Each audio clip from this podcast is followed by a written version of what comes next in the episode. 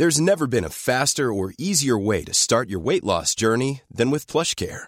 PlushCare accepts most insurance plans and gives you online access to board-certified physicians who can prescribe FDA-approved weight loss medications like Wigovi and Zepbound for those who qualify. Take charge of your health and speak with a board-certified physician about a weight loss plan that's right for you. Get started today at plushcare.com slash weight loss. That's plushcare.com slash weight loss. plushcare.com slash weight loss.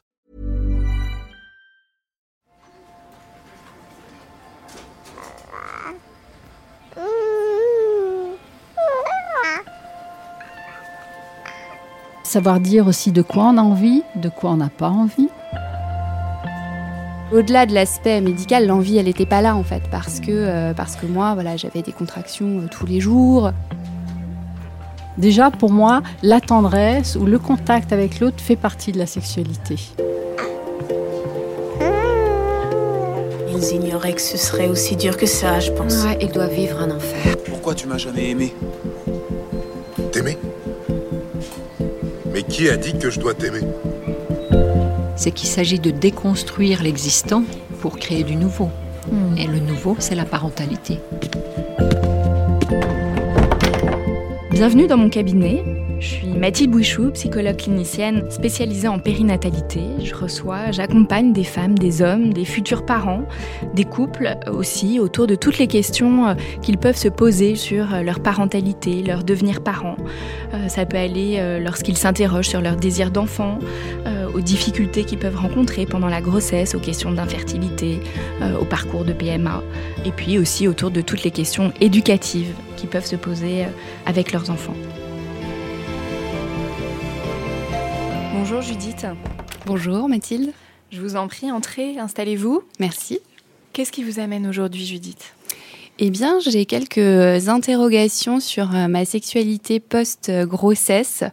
Voilà, je suis maman de deux jumeaux de, de 19 mois, euh, avec une grossesse euh, qui a été on ne peut plus compliquée. Et voilà, aujourd'hui, c'est vrai que bah, euh, j'ai, je cumule plusieurs statuts, dont celui de maman et de femme, et euh, j'ai un peu du mal à concilier les deux sur l'aspect, en tout cas, euh, sexualité. Donc voilà, Euh, je, je m'interroge sur plusieurs points, et c'est un, un sujet que j'aimerais travailler à l'avenir pour retrouver ce statut de femme qui a été un peu éclipsé par celui de maman. Qu'est-ce qui s'est passé pendant votre grossesse Judith? Alors moi, j'ai eu une grossesse qui, euh, dès la troisième semaine, s'est avérée compliquée, puisque, enfin, j'ai une grossesse multiple, donc j'ai donné naissance à des jumeaux, mais en fait, j'ai eu euh, euh, des problématiques de, de contraction précoce, de, de, de menaces d'accouchement prématuré. Euh, j'ai aussi une grossesse triple au départ qui est devenue double. Et donc, euh, mes euh, premiers mois de grossesse ont déjà donné lieu à pas mal de- de- d'examens, euh, voire d'interventions médicales. Et à quatre mois et demi de grossesse, j'ai failli accoucher. Donc, j'ai eu un cerclage à chaud du col de l'utérus, qui est une intervention, comme on l'imagine, assez costaud physiquement. Et par suite, eh bien, j'ai été strictement alitée, en plus d'avoir été hospitalisée, etc. etc. Euh, mes enfants sont nés à sept mois de grossesse donc euh, prématurée. euh. donc voilà, j'ai une grossesse qui euh, qui a été un petit peu euh, symbolisée par euh, un combat euh, quasi quotidien à partir du premier mois, premier mois et demi de grossesse et, et- et jusqu'au bout. Voilà. Donc Du coup, quel a été l'impact de tout ça dans votre sexualité à ce moment-là? Ah bah euh, clairement, euh, j'ai pas, on n'a pas eu euh, après le premier mois de grossesse, on n'a plus de rapport avec mon mari puisque d'abord on a une grossesse triple qui a été en, grossesse double, Euh, donc euh, on- j'étais déjà à risque là-dessus puisqu'il y avait déjà un des, des embryons qui, qui n'était plus là, Euh, et puis ensuite avec des contractions et une menace d'accouchement prématuré et un cerclage du col, évidemment tout rapport était était prohibé. Et au-delà de l'aspect médical, l'envie elle n'était pas là en fait parce que euh, parce que moi voilà j'avais des contractions tous les jours, euh, des saignements au départ. Euh, donc euh, c'est vrai qu'on n'était pas dans ce schéma-là avec mon mari. Donc il y a eu beaucoup de tendresse, beaucoup de baisers, une cohésion, un esprit d'équipe dingue. Mais on était voilà dans le combat et on va pas se mentir dans, l'angoisse, dans l'angoisse. Enfin on- voilà à quatre mois et demi on vous dit vous allez accoucher, vos bébés sont pas viables. Voilà, on se met en mode combat et puis moi j'ai été alitée de 4 mois et demi à 7 mois de grossesse. Donc, euh, donc voilà, ça, ça a exclué en tout cas l'acte sexuel avec pénétration. C'est c'est quelque chose qui a été euh, posé par les médecins, le fait qu'il ne fallait pas que vous ayez de rapport sexuel? Oui, alors ça a été suggéré, je dirais, entre le premier mois et demi et le quatrième mois et demi de grossesse. Et ça a été vraiment très posé au moment du cerclage du col, oui, oui, parce mmh. que parce que cerclage, parce qu'en fait moi je contractais tout le temps en permanence, je, contractais de, de, moindre, de, de, plus petite à plus forte intensité. Mais donc oui, oui, clairement, à partir du moment où j'étais opérée, c'était, euh, c'était totalement, euh, totalement prohibé, effectivement. Oui, donc là, vous dites bien, je dis qu'il y avait à la fois l'aspect médical, oui. et puis le fait qu'il y avait un enjeu euh, vital pour vos bébés en devenir, et que ça, ça a pris le dessus sur la libido, le désir. Du coup, ça a relégué la sexualité, voilà, en ah, arrière-plan complètement. Complètement. Mmh. Ouais, ouais, bien sûr, c'était plus un mmh. sujet. Et puis, voilà, je pense que la sexualité, c'est quelque chose qui est assez vite impacté par euh, de la fatigue, de l'angoisse, etc. Donc là, on était, euh, on était en plein dedans, enfin, dans l'aspect angoisse en tout cas. Et on était, oui, en mode euh, futur parents et couple combatif. Effectivement, ça a été relégué, ça a été relégué mmh. bien loin. Si on remonte un, petit peu en arrière, comment elle se passait votre sexualité avant d'avoir des enfants? Écoutez, plutôt, enfin, à mon sens, euh, et à celle de, mon mari aussi, puisqu'on partage beaucoup plutôt bien. Après, je dirais pas de base que tous les deux, euh, on ait euh, un besoin d'acte sexuel tel qu'on l'entend classiquement avec pénétration tous les tous les jours, quoi. Voilà, on n'est mmh. pas ce genre de couple, voilà, avoir des rapports très très fréquents, etc. Mais je dirais que c'était très qualitatif, euh, toujours euh, beaucoup de tendresse, de, plaisir, etc. Mais que déjà, en tout cas de mon côté et un peu de mon mari aussi, euh, elle pouvait cette sexualité être impactée par les périodes de grande fatigue, de stress. C'est vrai qu'on avait des, on a toujours voilà des métiers comme beaucoup de personnes qui, qui qui sont pas mal challengeants. Euh, moi, à une époque, j'étais avocate, donc j'avais des gros horaires aussi. C'est vrai quand vous rentrez à 21h, 22h, honnêtement, vous n'avez pas forcément envie. Donc euh, déjà, euh, moi, j'étais très impactée par mes, mon environnement en fait par rapport à ça. Et là où j'avais envie, j'étais le plus épanouie, c'est dans des moments où j'avais un peu plus le, temps et où je sentais que le corps était plus reposé, l'esprit aussi, et que j'étais plus ouverte à ça. Mais non, très très très agréable. Mais effectivement, qui subissait, je dirais, les, les aléas de, de, de, la vie. Voilà. Et une fois que vos jumeaux sont nés, alors comment les choses se sont passées? Euh, bah Déjà, ils sont nés en pleine santé, donc c'était une, une, vraie victoire. Mais ils ont été hospitalisés euh, quasiment un mois à la naissance. Donc ce mois coïncident aussi avec le, le, le postpartum, euh, voilà, on était encore une fois pas dans un esprit de, de se retrouver tous les deux en termes de, sexualité. Euh, on était toujours en mode combatif pour nos enfants parce que même si on a su très vite qu'ils allaient aller plutôt bien, il y a de l'aléatoire. Les soins intensifs et la néonatalité, du jour au lendemain, il peut y avoir un sujet. Donc ce premier mois, qui a aussi coïncidé pour moi avec ma reprise un peu d'une activité physique, parce que j'ai quand même été couchée euh, deux mois et demi. Euh, donc voilà, tout était à reconstruire. Je me rendais compte que j'avais des douleurs au dos, que j'avais une fonte musculaire importante. Euh, voilà, et en même temps, on était hyper actifs. Alors on se levait le matin, on allait à l'hôpital. Moi, je voulais allaiter, donc euh, je tirais mon lait. Je me réveillais la nuit deux fois pour pouvoir tirer mon lait. Enfin voilà, c'était, on n'était pas on n'était pas là-dedans, mais quand même toujours corporellement très proche avec mon mari. Beaucoup de caresses, beaucoup de tendresse. On, on peut être un peu collé quoi, euh, tout le temps. Donc, euh, donc corporellement, euh, il y avait quelque chose encore du, couple, mais non, la sexualité en, tant que telle, telle qu'on l'entend classiquement, c'était pas voilà, la priorité à ce moment-là. Ensuite, il y a eu le retour à la maison avec deux bébés, très intensif, préma, donc on avait aussi encore un suivi médical à la maison. Voilà, et en fait, mon fils a eu un RGO, donc un reflux gastro-œsophagien euh, assez costaud, ce qui veut dire que mon fils ne dormait pas. Très peu le jour, très peu la nuit. Euh, donc on faisait des permanences, on se relayait, etc. Et mon fils, jusqu'à 14-15 euh, mois, dormait très, très, très mal la nuit. donc forcément, une fatigue accumulée, c'était, c'était pas, voilà, c'était pas complètement ça. néanmoins, une fois ma rééducation du périnée faite, vers, à 5-6 mois de grossesse, on a été confinés et mes enfants commençaient à faire des siestes un peu plus longues. Et à ce moment-là, avec mon mari, on s'est un petit peu retrouvés, effectivement.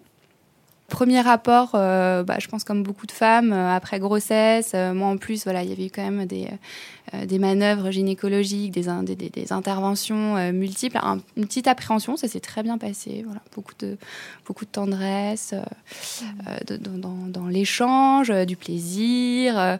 C'est assez rigolo parce qu'on se dit, oh là là, ça se trouve, ils vont se réveiller vite, vite, vite. Et en même temps, on n'avait pas envie d'aller vite. Donc très chouette. Puis l'été est venu, plus de siestes, les vacances. Voilà, on il y a eu une embellie. Je dirais, on a réussi à se retrouver un petit peu plus. Et ma reprise du travail, la rentrée, les nuits de mon fils encore assez perturbées, puisque à la rentrée de septembre 2020, il avait 12 mois à peine. c'est vrai, on, on réespaçait ces, échanges et ces rapports qu'on avait avec mon mari, clairement. Voilà. Donc, donc pas simple tout ça. Mhm. Bien sûr. En tout cas, vous dites bien, hein, Judith, à quel point euh, il y a des allers-retours. En tout cas, c'est mm. fluctuant aussi en fonction de ce que vous vivez, de la fatigue. Là, vous, venez de dire avec la reprise du travail mm. que c'est à nouveau voilà, été un élément perturbateur complètement euh, mm. dans, euh, dans votre sexualité. Comment aujourd'hui vous vous sentez dans votre corps et par rapport à votre sexualité? Bah, aujourd'hui, euh, disons que, corporellement, en apparence, euh, plutôt bien parce que j'ai retrouvé peu, ou prou le corps que j'avais euh, avant grossesse. Alors évidemment, il se modifie un peu, un tout petit peu plus mou, une, poitrine qui a quand même pris, pris un petit peu, enfin qui a, qui a j'aime pas dire subir, mais qui a été transformée avec, avec l'allaitement le corps tel que n'importe qui le voit ou, même euh, en étant nu face, à mon mari n'est pas problématique pour moi. Je sais que mon mari me trouve toujours euh, très belle, désirable, il me le dit. Euh, moi aussi, je ne suis pas perturbée par le reflet que je vois dans le miroir.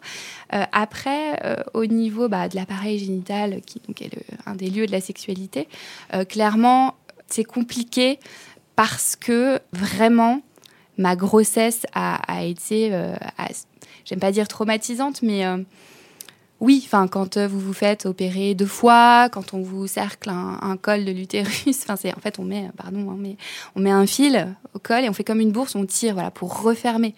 Donc c'est quand même un acte qui, est assez violent pour euh, pour le corps, même s'il est absolument nécessaire. Euh, j'ai eu un accouchement par voie basse où mon fils est sorti, on va dire tout seul, quelques poussées, mais ma fille, deuxième jumeau, très classiquement, il y a eu une manœuvre qui a consisté à venir la chercher. Donc le gynécologue a introduit la moitié de son bras dans mon, vagin, dans mon utérus. Vous voyez ça à la fois ça perturbe parce que quand on le voit, c'est vrai que le jour de mon accouchement j'en ai ri, j'ai dit j'ai l'impression d'être une vache, mais euh, au niveau du corps je pense que ça, laisse des traces et j'ai encore 19 mois après un premier réflexe à ce niveau-là qui est de dire euh, ah non mais c'est bon laissez-moi tranquille. Mmh. Vous voyez, il y a un peu de ça. Et ça, c'est quand même très impactant euh, aujourd'hui. et c'est un point sur lequel je voudrais travailler parce que j'en ai conscience, mais j'arrive pas encore à le surmonter. Voilà. Donc euh, j'y arrive. Euh, voilà, avec mon mari, on travaille dessus. On, essaie de s'accorder du temps, d'être plus euh, dans, voilà, de, se consacrer des, temps à soi. Parce qu'en fait, quand on se rend compte que quand on ne s'occupe pas des enfants, quand on ne travaille pas, eh ben on a juste envie d'être seul, lui et moi, enfin d'avoir ce moment à soi. Et le moment à deux vient un petit peu après, en termes d'intimité, je dirais. Donc voilà, c'est un sujet sur lequel moi je veux travailler, mais je sais que j'ai à dépasser, effectivement, j'ai un traumatisme corporel qui est quand même là. Et en même temps, voilà, mon esprit me dit non, mais euh, il faut, euh, faut travailler, c'est important, même s'il n'y a pas de, souffrance à date, de, frustration parce qu'on en échange. C'est important de rester un couple euh, charnel et, de, conserver, voilà, cette, cette intimité qui est quand même précieuse. Quand, vous parlez de tous ces impacts corporels liés à la grossesse, à l'accouchement, toutes, ces manœuvres, toutes ces intrusions dans votre corps, est-ce que ça a amené à, des douleurs? Là, je pense voilà, à quelque chose beaucoup de mes patientes peuvent évoquer ça, les sécheresses vaginales, voilà, des, choses comme ça qui vont venir aussi amener de l'appréhension, euh, de l'inquiétude, des douleurs, voilà, ce qui vient aussi perturber la sexualité. Oui, oui, euh, clairement, euh, il y, a, effectivement l'appréhension, je, je, dirais, psychique qui est de dire ce côté laissez-moi tranquille. Donc, un rapprochement peut être vécu encore comme une, intrusion. C'est un peu. Et effectivement, je trouve qu'il y a eu des modifications, oui, tout à fait, au niveau sécrétion, au niveau euh, hormonal euh, que je ressens. Et, oui, oui, ça c'est aussi un aspect sur lequel je, souhaite un peu challenger aussi, mon gynécologue, c'est sur les rapports au début en tout cas, euh, même si on prend du temps, il y a des préliminaires, de l'envie, etc., peuvent être plus douloureux qu'ils l'étaient avant, clairement. Donc ça c'est aussi un point sur lequel je m'interroge. après, pour rien vous cacher, moi je souffre aussi d'un dérèglement hormonal qui est le syndrome des ovaires polykystiques, donc qui peut aussi générer des problématiques euh, en termes de, désir et de, euh, et, de sécheresse vaginale, etc. Donc tout ceci fait qu'aujourd'hui, oui, j'ai clairement des interrogations et euh, la grossesse, par tous les bouleversements déjà hormonaux qu'elle induit et en plus le cas particulier de ma grossesse sur l'aspect mmh. médical, on fait qu'aujourd'hui, oui, les, rapports sont moins agréables qu'ils n'ont pu l'être. Enfin, les rapports, pardon, la pénétration. Parce mmh. que je dirais que la, enfin, le, clitoris, hein, parlons-en, fonctionne très bien. Vous voyez mm. Donc voilà, donc c'est plutôt l'aspect pénétration. Et, ça, je sais que par rapport enfin, à mon mari, un homme, voilà, ils y prennent énormément de plaisir. Et moi, c'est moins simple, en tout cas, sur le début du rapport.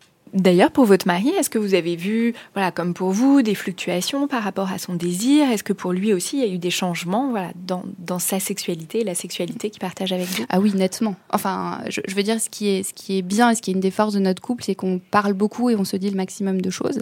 Et clairement, pendant la, la grossesse, on va dire sur la phase où il n'y avait pas d'interdiction formelle de rapport, mais qui nous était déjà assez angoissante, il pas, me l'a dit. Moi, j'ai pas, là, j'ai pas la tête à ça. Enfin, j'ai pas, j'ai pas une envie masculine de, pénétration, d'acte sexuel en tant que tel. J'ai juste besoin de tendresse, qu'on soit soudés et qu'on euh, qu'on positive au maximum. Donc euh, oui, oui.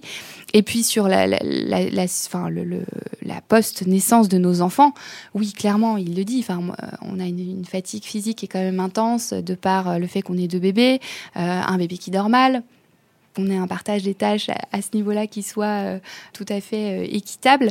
Euh, oui, il me le dit aussi, qu'il subit ces, fluctuations de désir. Après, lui, je dirais que l'aspect mécanique, enfin, c'est-à-dire qu'il n'a pas de douleur, lui. Donc, il a, il a une, problématique en moindre que la mienne. Mais oui, clairement la fatigue, je trouve, est, un, tue en fait le, désir euh, sexuel. Et puis euh, et puis lui aussi il le dit. Moi mon premier réflexe une fois qu'on s'est occupé des enfants qu'on a travaillé qu'on a fait quelques tâches domestiques etc il dit c'est plus de me retrouver avec moi-même dans ma bulle euh, plutôt que, que d'avoir voilà ce côté mm. allez petit câlin. Mais en même temps il est moteur aussi. Donc c'est aussi pour ça que moi j'ai envie moi-même de, de, de, travailler et de dépasser certaines de mes de mes appréhensions parce que pas quand même. Euh, voilà, en tout cas, moi, il me dit j'ai beaucoup de désirs euh, vis-à-vis de toi, etc. Mais euh, on, est, assez en phase et je pense qu'il n'y a pas que les femmes qui ont effectivement sont impactées par l'environnement quant à leur sexualité. Merci beaucoup, Judith. Je vous propose maintenant qu'on rejoigne dans le salon d'à côté notre experte Catherine Oberlé.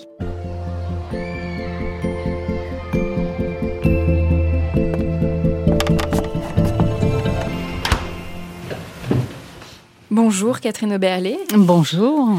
Vous êtes gestalt thérapeute, sexothérapeute, coach et conférencière. Vous avez créé l'Académie du féminin, un réseau et une plateforme de formation euh, en ligne qui aide les femmes à exprimer leur potentiel, leurs talents et leurs désirs sous toutes ces formes. Et vous êtes l'autrice du livre Domptez vos peurs et libérez votre féminin aux éditions Le Duc. Dans mon cabinet, certains couples, certaines femmes que j'accompagne dans leur parentalité expriment une insatisfaction quant à leur vie sexuelle depuis qu'ils sont devenus parents, et parfois même dès, euh, la grossesse. Euh, certaines études mettent en avant hein, que euh, cette baisse de la satisfaction conjugale s'accompagne fréquemment de conflits entre les partenaires. Il y a donc un réel enjeu à prendre soin de son couple, de sa sexualité durant cette période de vie. On le dit souvent dans parentalité, Devenir parent est une réelle épreuve émotionnelle, affective, qui impose au couple et à chacun de ses membres des réaménagements. Donc comment retrouver et nourrir une vie sexuelle satisfaisante après l'arrivée d'un enfant? Voilà une question complexe à laquelle on, va essayer de réfléchir ensemble aujourd'hui. Mmh. Oui, il y aurait plein de choses à dire hein, déjà avec le, joli témoignage qu'on vient d'entendre. Là, euh, c'est mmh. vrai que ça, ça résonne fort et je pense que ça va résonner pour beaucoup de, femmes et pour beaucoup de couples. Hein. C'est mmh. tellement vrai tout ça d'abord, Catherine, qu'est-ce que c'est que la sexualité? Euh, Judith nous a parlé euh, de rapport avec pénétration, de la tendresse, des baisers. Voilà, c'est vrai que souvent, il y a cette représentation que la sexualité, c'est le rapport sexuel avec pénétration. Qu'est-ce qu'il en est? Oui, alors c'est vrai qu'on l'a, entendu plusieurs fois là durant ce témoignage, comme s'il y avait la sexualité avec pénétration et puis qu'il y avait euh, autre chose. Mais euh, la sexualité, la sexualité humaine, en fait, euh, c'est vrai que c'est beaucoup plus large que ça. Hein. C'est vraiment déjà pour moi la tendresse ou le contact avec l'autre fait partie de la sexualité. Si on écoute les enfants, on voit que les enfants vont parler de sexe. Hein, ils vont dire euh, que les, parents, que les adultes font du sexe. Alors c'est vrai qu'on imagine bien bah, les, deux sexes qui s'emboîtent, hein. mais en fait la sexualité, bah, c'est plus que ça. C'est tout le corps qui peut être zone érogène. Donc c'est vraiment la rencontre en fait de, de, deux corps, hein, de deux ou plusieurs corps, mais là on va, on va être sur le schéma classique hein, de, de deux corps qui se rencontrent, donc de deux individus qui se rencontrent et qui vont pendant un temps se mélanger. Se mélanger non seulement en termes de pénétration, mais mélanger aussi leurs énergies c'est là qu'on voit que c'est quelque chose de beaucoup plus vaste parce qu'on n'est pas seulement limité au corps. Hein. D'ailleurs, on, le sent quand on est dans cet échange avec une autre personne, qu'il y, a quelque chose au niveau des fluides aussi qui se passe, hein, puisqu'on se mélange au niveau des, des, fluides, que ce soit au niveau de, la bouche, au niveau du sexe, au niveau de la transpiration. Donc il y, a, vraiment quelque chose qui se passe dans, ce mélange, euh, dans cette union corporelle et, énergétique. Donc pour moi, la, sexualité, si je devais la, résumer, en fait, euh, ben, c'est c'est une rencontre déjà de deux personnes, de deux individus, et qui vont se mélanger. En fait, et à partir de, de ce mélange, de cette union, et eh bien, va émerger, dans le meilleur des cas et de, ce qu'on attend en général, ben, c'est du plaisir. Mm. Donc, ça va être à chacun de, de trouver de quelle manière, et eh bien, je vais pouvoir trouver ou me connecter sur, euh, sur le plaisir, sur mon plaisir d'abord, parce que c'est par là que ça passe quand même, hein. et puis après, eh ben, partager ce plaisir-là avec l'autre. Parce que l'erreur, souvent, c'est d'attendre que le, le plaisir, que mon plaisir vienne de l'autre. Et en fait, non, c'est déjà avoir une bonne connaissance de soi, avoir une bonne connaissance de comment je fonctionne et comment je peux atteindre mon plaisir pour en être responsable et ne plus attendre que ça vienne de l'autre. Ça, Judith, voilà, cette connaissance de votre corps, de... en tout cas, moi, je suis souvent surprise hein, que certaines femmes que j'accompagne ne, savent pas du tout, euh, voilà, comment, de quoi est composé leur mmh. sexe. Euh, mmh. euh, Judith, est-ce que voilà, c'est des choses que, que, vous savez, avec lesquelles vous, vous êtes à l'aise, confortable ou oui, je pense, euh, oui, je pense quand même avoir une relativement bonne connaissance de ce qui me, ce qui me fait plaisir, ce qui me fait mmh. pas, euh, euh, de, certaines positions que, que j'apprécie ou pas, ou qui me sont égales. Enfin, oui, quand même moi j'entends hein, votre notion de ce d'abord enfin le, côté attendre que le plaisir vienne de l'autre moi je pourrais j'ai pu dans d'autres relations ou, même dans celle-ci parfois avoir envie d'abord de faire plaisir avant euh, de, de, me faire plaisir à moi ou à minima d'être au moins sur un... C'est vrai que j'aime pas jouir si mon partenaire n'a pas joué. C'est assez bizarre. Il faut... Euh, et en même temps, des fois, je me dis, ah, chouette, c'est sympa. Et à la rigueur, se le dire aussi. Parce que finalement, on n'est pas toujours au, diapason à la seconde près euh, là-dedans. Et puis le fait de savoir que l'autre a, joui peut donner aussi, enfin peut déclencher la jouissance chez l'autre. Enfin, voilà, je pense que c'est, euh, je pense qu'en fait, il faut rester dans l'échange. Enfin, moi, c'est en tout cas la manière dont je, mmh. dont, je le vis. Après, euh, se connaître, c'est pas si simple en général et, et sexuellement, c'est encore plus difficile. Et je pense que ça peut évoluer au fil de la vie oui, voilà. Et, puis j'aurais envie de, compléter ce que j'ai dit tout à l'heure, que la, sexualité, c'est la rencontre de deux personnes, mais c'est aussi la rencontre de, soi à soi. Et il ne faut pas oublier que la masturbation fait partie de la sexualité. Mm. Déjà, euh, se masturber, c'est avoir une sexualité. Parce que moi, justement, il y a souvent des, femmes qui viennent me voir qui me disent euh, Je suis toute seule en ce moment, je ne suis pas en couple, euh, donc je n'ai pas de sexualité. Et à la question Est-ce que vous vous masturbez la, réponse est oui. Eh ben, c'est donc qu'il y a une sexualité. Hmm. Euh, mais après, l'autre partie, ça peut être aussi que les, il y a des femmes encore qui n'osent pas se masturber ou pour euh, lesquelles c'est un sujet tabou. Alors vous, vous avez dit très simplement, vous avez parlé du clitoris, ben bravo parce que euh, c'est vrai que c'est pas, c'est un rien que le mot parfois peut être encore mm. tabou. Hein, même si aujourd'hui, bon, ben, les, langues se délient, on commence à parler un petit peu plus de, de ces sujets, mais c'est important et c'est important par exemple aussi qu'une femme sache euh, comment est fait son clitoris, où il se situe. Il ne s'agit pas seulement de, connaître le mot et de savoir que j'ai un clitoris, mais c'est même aller prendre un miroir et regarder où il est exactement mon clitoris, comment il est fait. Et, voilà, parce que pour trop de femmes encore, encore aujourd'hui, euh, ben, les femmes n'ont jamais osé se regarder. Parfois, le, partenaire les connaît mieux qu'elles-mêmes. Mm. C'est dingue ça quand même. Hein. Donc, euh, on devrait apprendre déjà à toutes les petites filles d'oser se regarder. Mmh. Ouais, on en a parlé ça dans un épisode sur la sexualité euh, des enfants. Voilà, de l'importance Oui. en effet. euh, euh, Et puis il y a l'importance des mots. Voilà, le terme, le mot vulve aussi. Oui. Voilà, et, et souvent encore, voilà, c'est Oui. tabou. Voilà. Oui, pas seulement zézette ou euh, Mm. je sais pas quel mot, enfin, ou chatte ou machin. C'est utiliser les vrais mots. Tout à fait. Euh, Vous parliez de cette question du plaisir. Alors souvent il y a la sexualité plaisir, puis la sexualité reproductive. Euh, ça, vous fait réagir Oui, quand je dis ça ça, fait sourire. oui, parce que euh, bah, on vient de loin, Mm. même euh, nous les femmes, j'ai envie de dire. hein. Donc euh, c'est vrai que bah, la, la- la partie reproduction, bien sûr, est importante hein, pour pour nous les êtres humains, mais maintenant on voit bien que ça prend une autre dimension et que le, le- le plaisir, il y a toute une revendication de la part des femmes aussi pour euh, euh, pour avoir accès au, plaisir. Et en même temps, eh bien moi je vois qu'il y a encore beaucoup de femmes aussi bah, qui qui n'arrivent pas. Alors on parle souvent de lâcher prise, hein, mais c'est ça veut tout dire et rien dire. Mais c'est vrai que souvent euh, le plaisir peut faire peur aussi à certaines femmes. Donc c'est comment je peux aller dans cette zone de la sexualité en étant en sécurité et en étant dans une forme de lâcher prise qui va permettre de laisser émerger mon plaisir. Pour ça, faut pas oublier qu'il y a un, un facteur important quand même. Et, et ça, c'était très joli euh, quand je vous écoutais, Judith. Il y a, enfin, vous donnez l'impression d'être dans un couple qui est sain et où il y a de la communication et où vous- dans lequel vous vous sentez en sécurité. Et ça, c'est vraiment quelque chose de très important dans un couple. hein. Et pour une femme, c'est de se sentir respectée, de se sentir en sécurité. Et c'est à partir de là que le plaisir va pouvoir émerger. Parce que la femme a, un besoin viscéral de, se sentir en sécurité pour accéder à cette zone du plaisir. Parce que quand on, est, quand on accède à cette zone, parfois on peut se sentir vulnérable.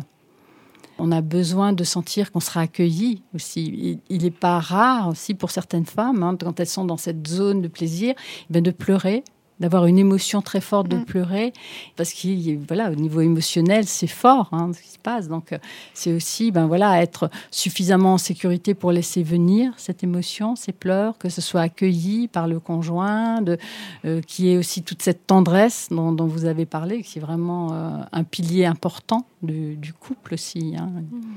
Moi, j'entends certains de mes patients dire bah, au moment où on a décidé d'avoir un enfant, bah, déjà à ce moment-là, la sexualité est perturbée. Soit il y a des pannes chez le partenaire, en tout cas, il y a quelque chose où soit ça augmente la libido, soit au contraire, ça vient la freiner. Comme si ce passage-là d'une sexualité finalement qui ne serait que plaisir à une sexualité qui aurait des conséquences, l'arrivée d'un enfant, bah, voilà, déjà là, il y a quelque chose qui, euh, qui peut se jouer et qui arrive, qui est assez fréquent, alors qui souvent se, se résolve rapidement, mais montre bien voilà, qu'il y a quelque chose dans ce passage qui n'est pas toujours simple.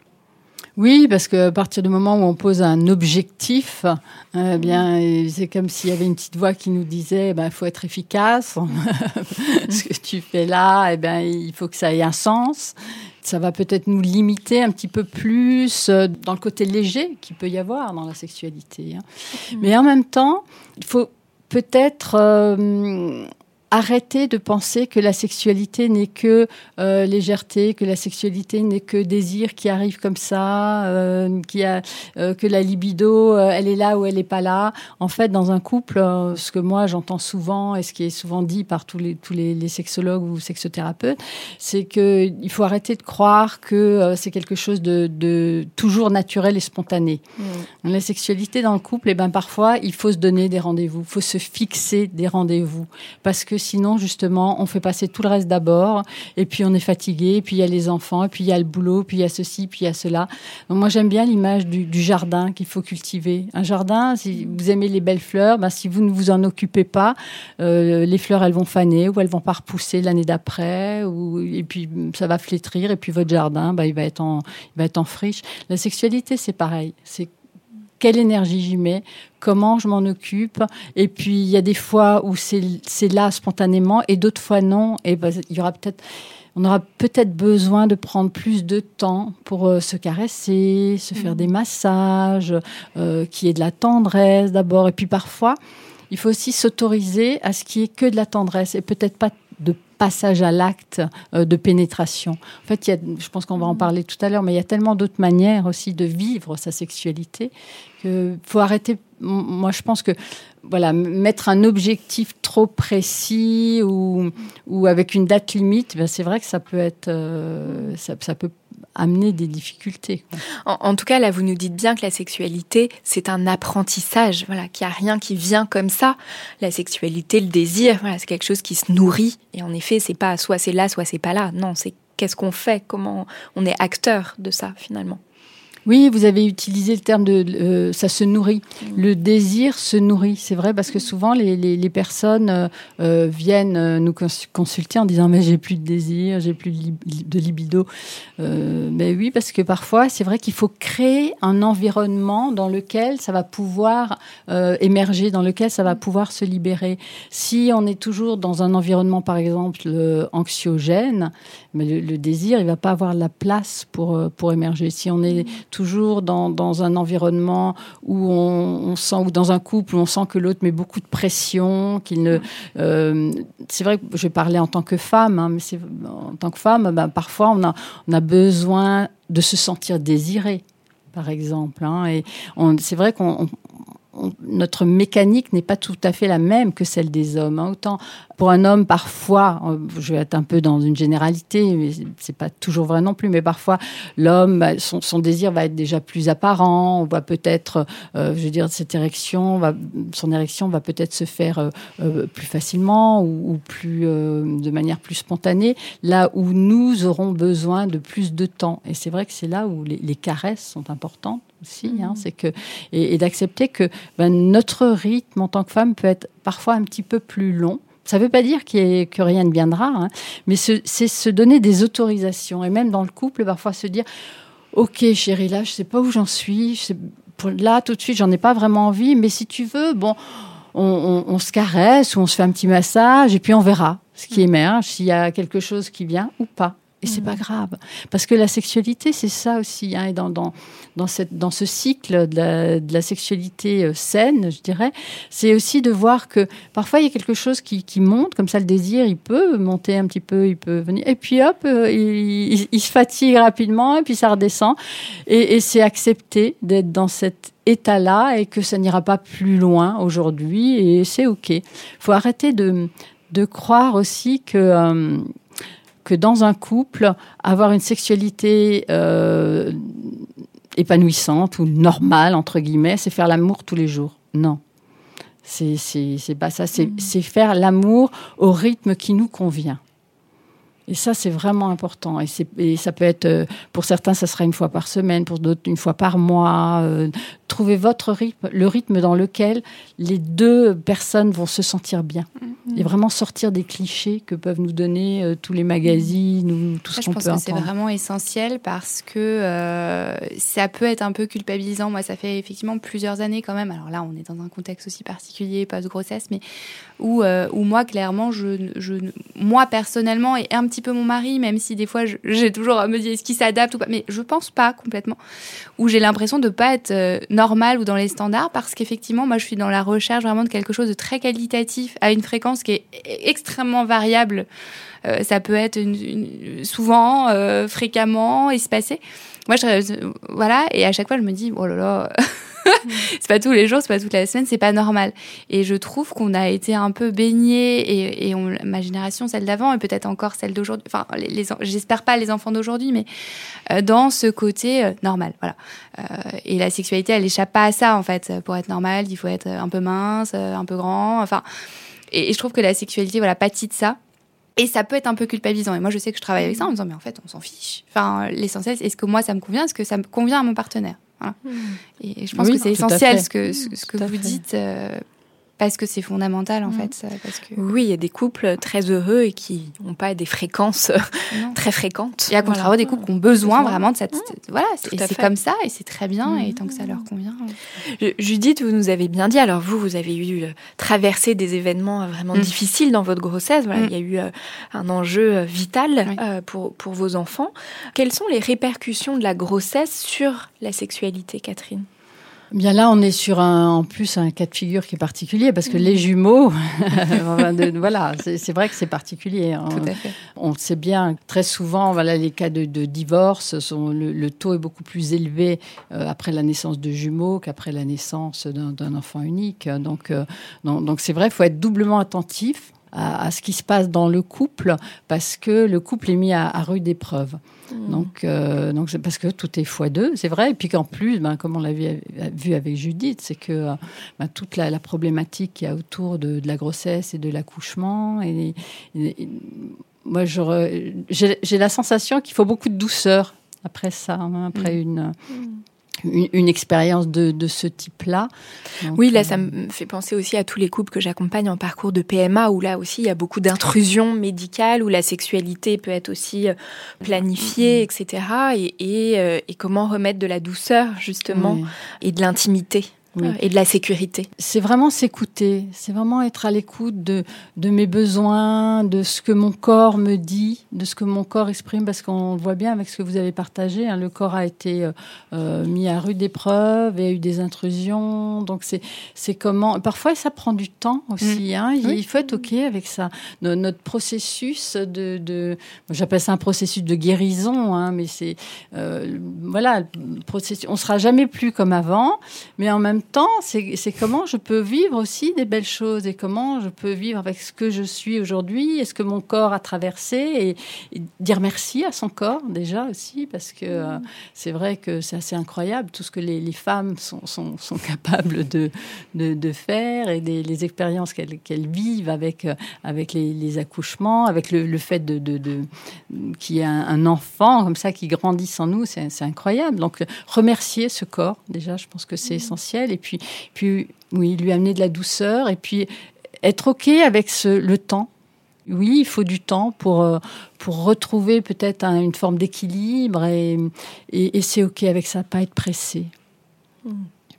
Oui, donc normal que la libido euh, soit un peu malmenée pendant la grossesse, que ce soit plus difficile en fin de grossesse aussi de trouver des positions voilà, qui soient satisfaisantes. Euh, euh, il y a certains hommes aussi qui, voilà, l'enfant se faisant de plus en plus présent, voilà aussi où ça peut être l'impression d'être à trois et plus à deux, oui. ce qui peut être un peu compliqué parfois.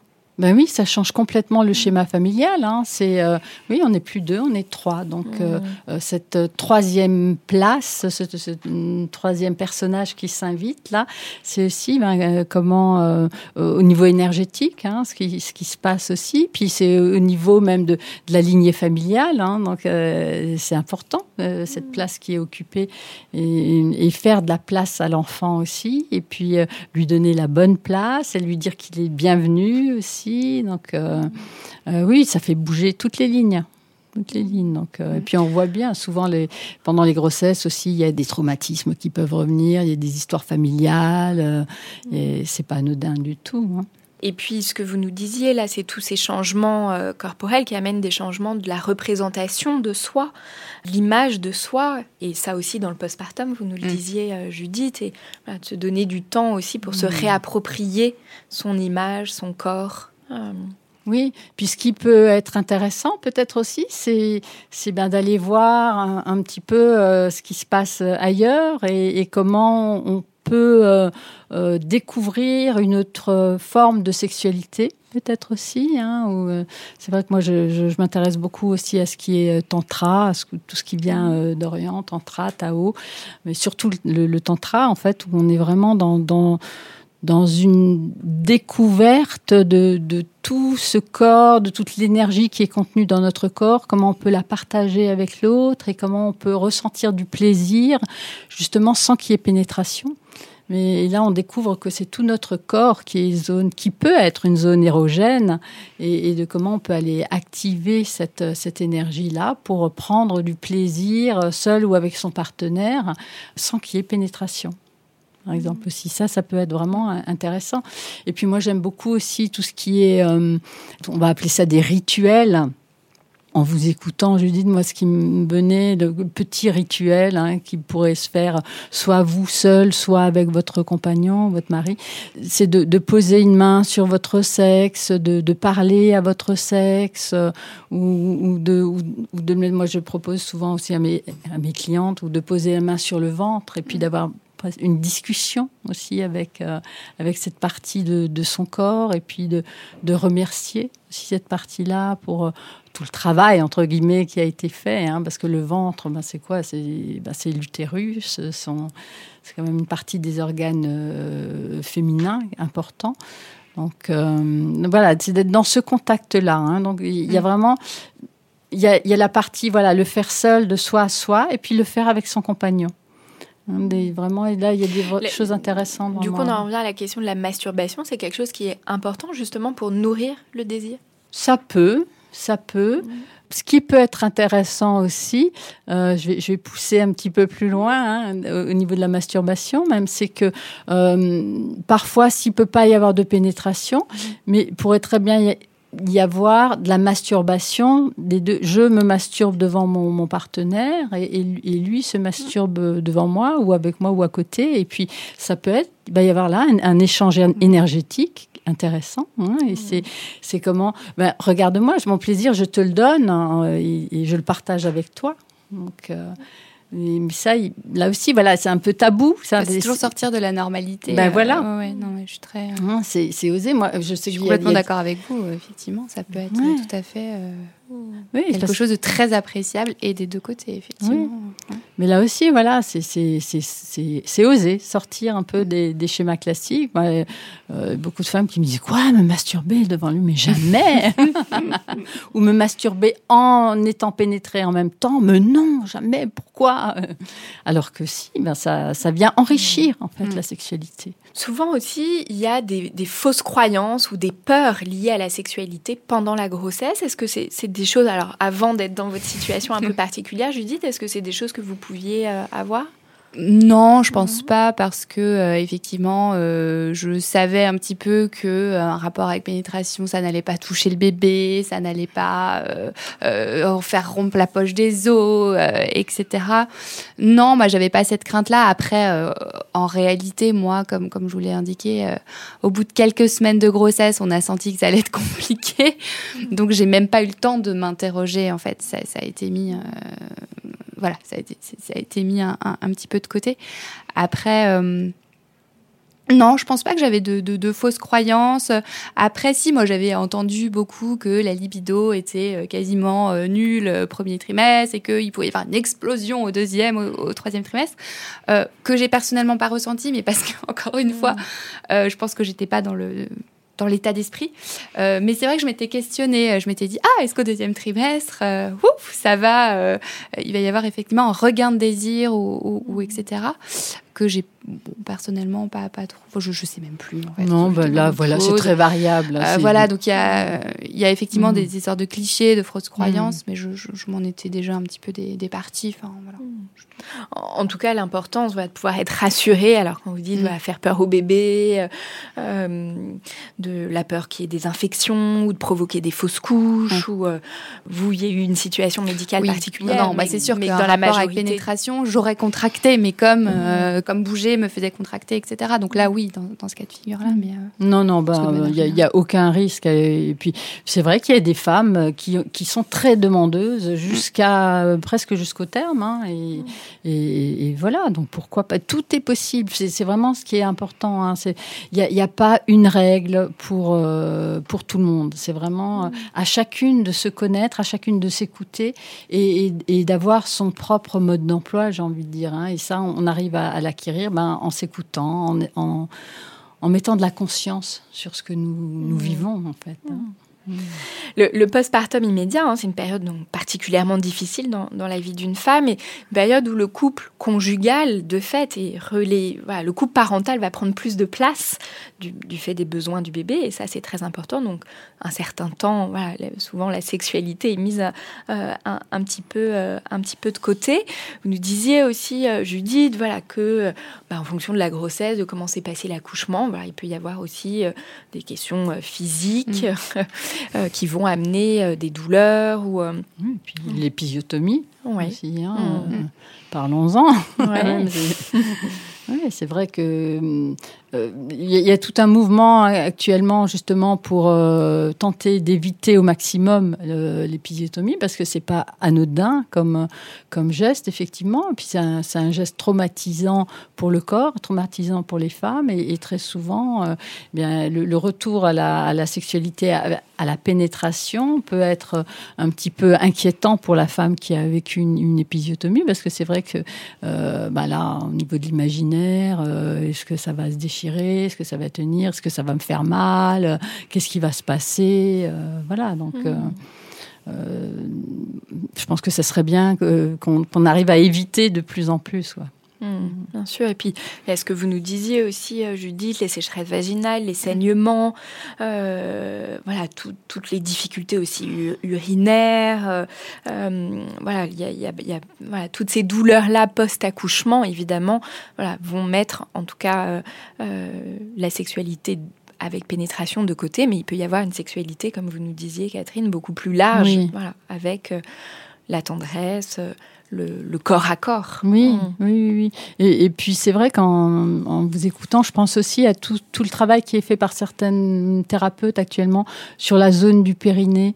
Et c'est vrai que euh, euh, dans, dans l'exercice que je proposais tout à l'heure, mettre la main simplement sur son sexe, et ben ça peut être euh, descendre un petit peu, mettre la main sur sur le, le périnée et vraiment apporter de la douceur et de la chaleur au périnée, parce que pour les Indiens, ben, c'est le premier chakra, c'est notre ancrage aussi à la terre.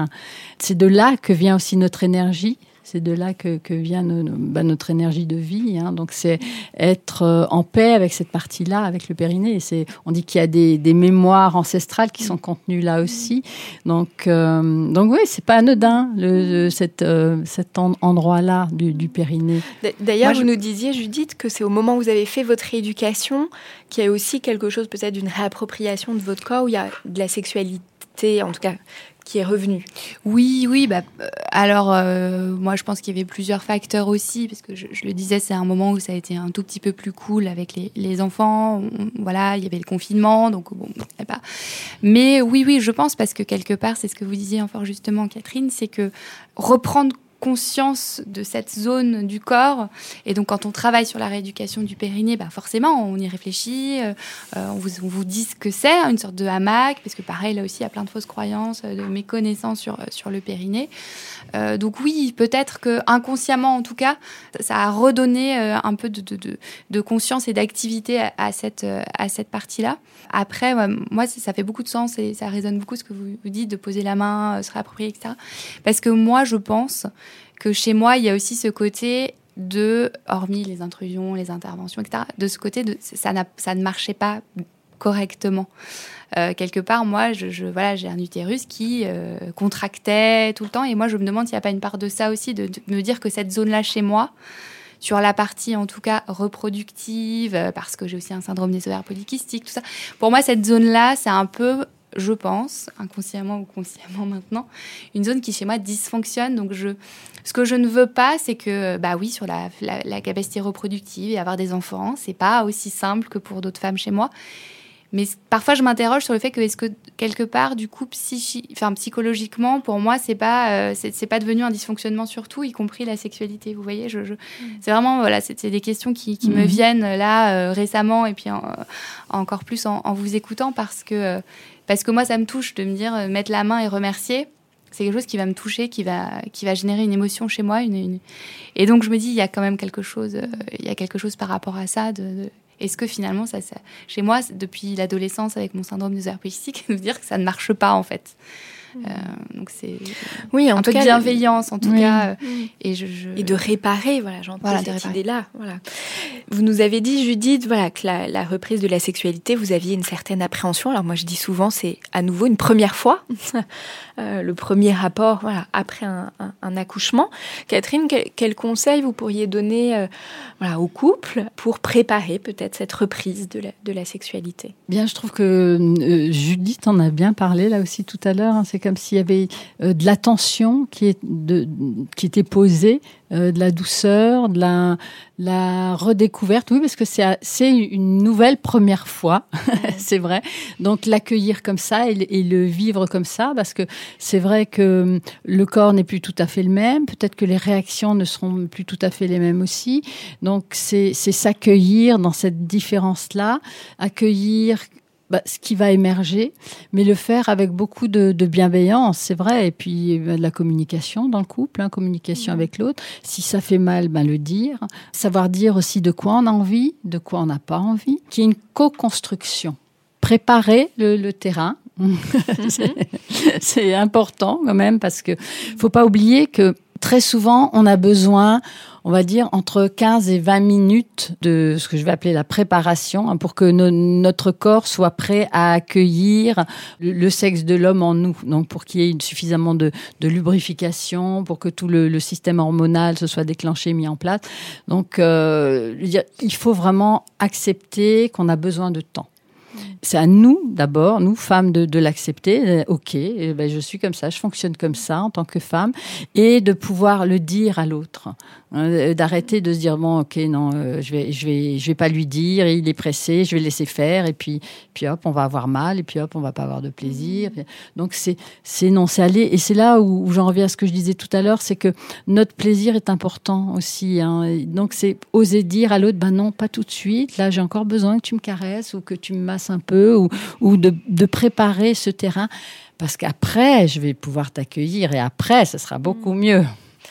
Là, j'entends toutes mes patientes qui me disent bon bah ok euh, mais là euh, j'ai du lait qui coule ça me gêne ou il y a bébé qui est à côté bébé qui va se mettre à pleurer ou les enfants un peu plus grands qui euh, rentrent dans la chambre des parents. Ce temps quand on est parent il est aussi compté. Voilà, comment aménager finalement cet espace d'intimité? Bah, déjà fermer la porte à clé. Ça, c'est la première chose euh, importante et, que euh, on risque d'oublier, mais c'est important justement pour qu'il y ait personne qui, qui rentre. Et puis l'autre chose, si, euh, si bébé est petit, s'il n'y a pas d'autres moyens, ben, ça peut être prendre une nounou pour le samedi soir et puis s'octroyer un, temps ensemble ou, amener bébé chez les beaux-parents, ou mais arriver à se réserver vraiment un temps où on va pas être dérangé et où on va pouvoir avoir euh, un, une parenthèse un petit peu enchantée où, le couple va vraiment se rencontrer sans qu'il y ait euh, d'enfants dans, dans, les pattes. Je en, en, tout cas, ça c'est parce qu'il y a beaucoup de parents qui et de bébés qui dorment avec leurs parents, notamment les premiers mois de vie. Et souvent, j'entends cette question mais est-ce que le bébé il en perçoit quelque chose? Est-ce que ça pourrait être dangereux pour lui. Est-ce que euh, est-ce que c'est bien ou pas bien finalement d'avoir euh, des rapports sexuels en présence de son bébé qui est à côté? Alors ça, c'est un vaste sujet et il n'y a pas de réponse unique. Je pense que c'est vraiment à, chaque couple de déjà de, ressentir ce que ça leur fait vivre à eux, hein, de, de, faire l'amour avec euh, le bébé qui est à côté c'est une question à se poser. C'est voir, euh, voilà. Qu'est-ce qui est confortable pour chacun Voilà, mmh. je n'ai pas de conseil euh, unique à, à donner. Mmh. C'est vraiment euh, en fonction de, de, chacun. Si on est OK avec ça, c'est OK. Voilà. Mmh. C'est parce qu'il ne s'agit pas encore de mettre une couche de culpabilité ou euh, mmh.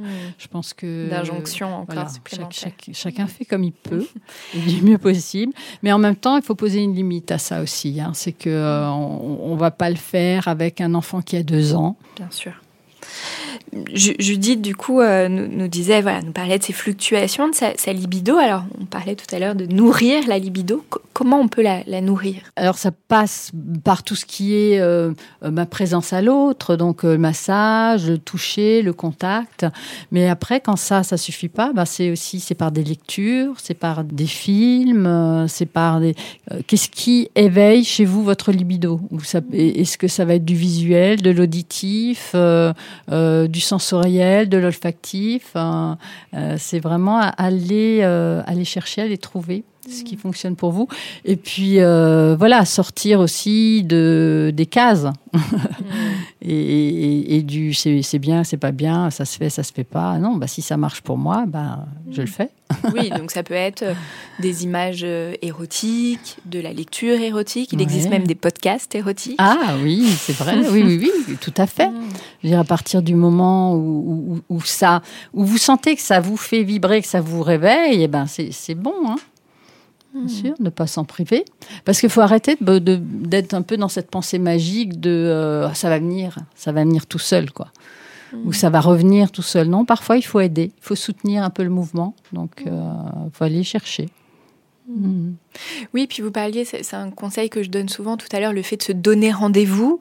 euh, alors pour passer du temps ensemble, pour se masser, pour mais voilà, pour sortir aussi de cette idée de c'est spontané, c'est naturel, Mhm. ça doit arriver comme ça en claquant des doigts.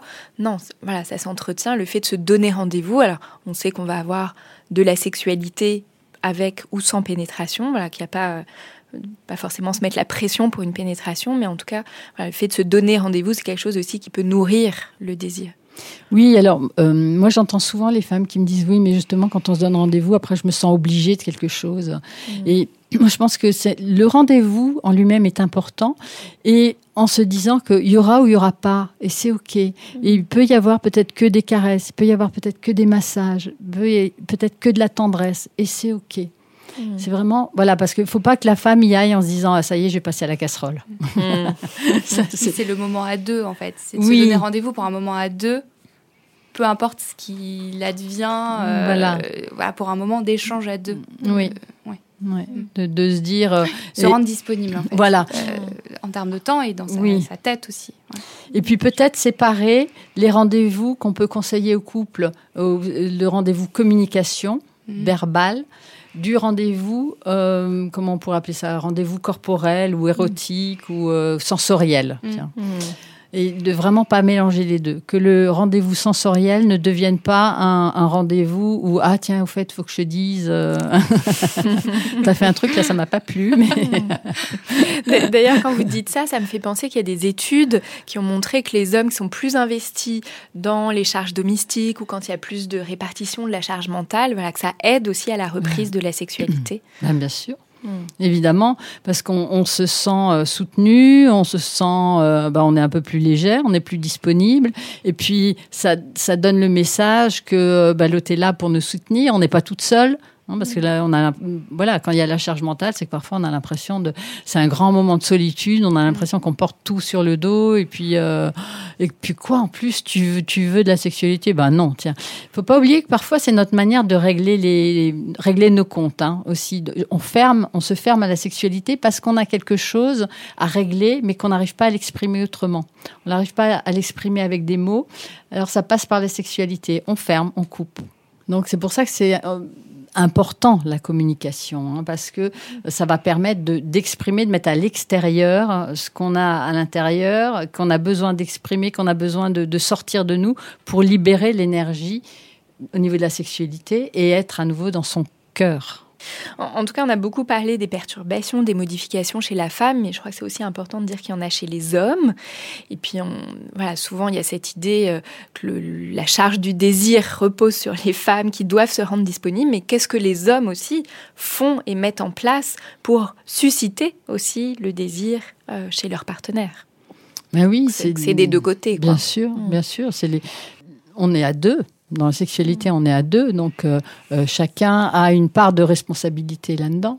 Comment on peut se faire aider, accompagner? Judith, vous nous avez parlé voilà, d'être allé voir un éthiopathe, vous alliez revoir vo- votre gynécologue. Quand on se rend compte qu'il y a un manque de satisfaction par rapport à sa vie euh, sexuelle, Bah oui, c'est aller se faire aider. Je pense que c'est c'est primordial. Et puis aujourd'hui, il y a c'est moins tabou. Donc on, peut on peut y aller. Il y a beaucoup d'émissions de télé aussi maintenant qui parlent, euh, qui libèrent la, parole. Il y a des choses, il y a des livres, hein, comme on disait tout à l'heure. Il y a aussi des, livres pour mieux comprendre aussi ce qui se passe pour moi, comment je fonctionne. euh, les podcasts aussi. Hein, D'ailleurs, on est là pour ça. Donc oui, on a plein d'infos. Il s'agit en fait plutôt de trouver la bonne info ou l'info qui nous correspond. Parce que pour certaines choses, il y a une, une sorte d'infobésité là euh, comme ça vient de partout, on est un peu noyé là-dedans. Et puis parfois, ça, fait l'effet inverse, c'est que ben, il y en a trop, non, je sais plus par où commencer, donc je fais rien. Donc euh, ça peut être aussi ben, en parler avec, euh, avec ses amis pour sentir ou savoir que je ne suis pas la seule dans ce cas. Donc c'est déjà oser en parler avec d'autres. Et puis effectivement, bah, c'est le cas de- d'aller trouver, euh, chercher le- la bonne personne, le bon thérapeute qui va vous aider, faire ce que j'appelle une tranche de, de- de thérapie hein, euh, euh, pour aller débloquer quelque chose ou pour aller comprendre ou pour euh, justement sortir de, de certains tabous et puis sortir de cette forme de normalité. Quoi.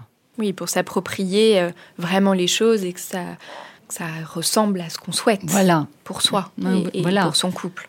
Oui, parce qu'aujourd'hui, on parle beaucoup de d'oser être soi. Et c'est vrai que c'est pas facile. hein, moi, les femmes me le disent. Voire culpabilisant. Oui, oui, oui, oui, exactement. hein. Mais, euh, mais en fait, je pense que là-dedans, le message, c'est c'est- le premier message, c'est euh, arrêter de vous conformer à ce qu'on vous dit. Et euh, vous pouvez être, euh, et vous êtes certainement différente d'ailleurs de, tout ce qu'on vous raconte dans, les, émissions ou dans les magazines. Et donc, c'est ben, trouver ce qui vous va vous donner euh, du plaisir, va vous faire jouir, va, faire que votre vie est intéressante, que votre couple vous plaît, que vous avez envie de rester dedans. Et, c'est, toujours le regard qu'on porte sur soi. C'est la, la question importante, c'est de se dire est-ce que j'aime la femme que je suis aujourd'hui? Est-ce que j'aime la femme que je suis dans ce couple? Est-ce que j'aime la mère que je suis? Et si la réponse est oui, je continue. Si la réponse est non, c'est ben, qu'est-ce que je peux améliorer, changer euh, Et quelle est ma responsabilité là-dedans?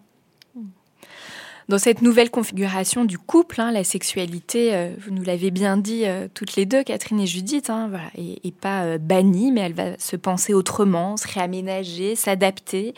Ça peut amener aussi à de nouvelles découvertes de soi, de l'autre. Que la sexualité est un apprentissage qui va évoluer tout au long de la vie. L'arrivée des enfants perturbe cette sexualité, mais il n'y a rien de grave à ça. Euh, et si la grossesse est un révélateur de dysfonctionnement ou de difficultés antérieures, voilà, ça peut être aussi l'occasion euh, d'en parler, de se faire aider et de se faire euh, accompagner. Catherine, qu'est-ce que vous nous, recommanderiez? Alors moi, ce que je recommande souvent bah, sont les livres euh, d'Yvon Dallaire, hein, dont, le, le best-seller euh, Qui sont ces couples heureux? Et puis pour ce qui est plus euh, vers le, slow sex, le tantra, il y a un livre que j'aime beaucoup qui est le livre de Steven Vazet. Euh, qui Laisser faire l'amour. Laisser faire l'amour, voilà, justement. Je trouve déjà le, le titre est, est très beau et, et, et c'est un bel objet, déjà, ce livre aussi. Et, et je trouve qu'il va, comme c'est écrit par un homme, euh, c'est vrai que ce livre parle aussi aux hommes, justement, et, et fait passer le message que la sexualité, c'est pas seulement cette mécanique de je rentre et je sors, mais c'est aussi je ressens ce qui se passe dans mon corps et, et j'accueille et, et j'accueille la lenteur. L'éveil de tous les sens. Voilà. Mm. Alors moi, je recommanderais euh, Les joies d'en bas de Nina euh, Bronman, qui est un livre voilà, qui permet justement de, de mieux connaître comment on est faite, Mhm. les femmes, voilà, de mieux Ah, connaître oui. son, son sexe et de pouvoir se, se l'approprier. Il y a Le slow sex de Diana Richardson et Pour développer sa libido euh, d'Alain Héril aussi, qui sont des livres passionnants. Un très grand merci Judith d'être venue partager avec nous euh, vos difficultés sans filtre et en toute sincérité. Merci à vous. Merci beaucoup Catherine Auberlé. Je rappelle que vous êtes sexothérapeute, gestaltiste, coach et conférencière. Merci beaucoup. Pour ceux qui nous écoutent, vous pouvez nous suivre sur Facebook et Instagram pour continuer les échanges en toute bienveillance. Vous pouvez aussi nous écrire à l'adresse podcastparentalité au pluriel gmail.com. Si vous avez aimé, n'hésitez pas à mettre 5 étoiles sur Apple Podcast et on se retrouve dans un prochain épisode.